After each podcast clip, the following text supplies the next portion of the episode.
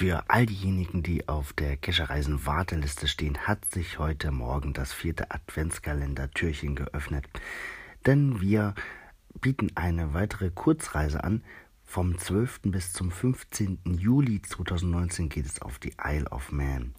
Ein gar nicht so einfach zu erreichender äh, Länderpunkt, den wir aber dann im Juli auf jeden Fall angehen werden. Ähm, man kann sich aussuchen, wo man abfliegt, entweder Frankfurt oder Berlin oder Hamburg. Das ist alles möglich. Der Preis für die Reise äh, liegt im Moment bei 592 Euro. Der kann sich nach dem 30.12. ändern, wobei ähm, ich glaube, dass das vorher eh ausgebucht sein wird. Ja, hm, Cache-technisch gibt es da einiges zu machen, zum Beispiel ein T5 Mist, äh, Virtual. Das ist gar nicht so häufig. Ähm, ansonsten gibt es einige Power Trails oder auch GeoArt Mysteries.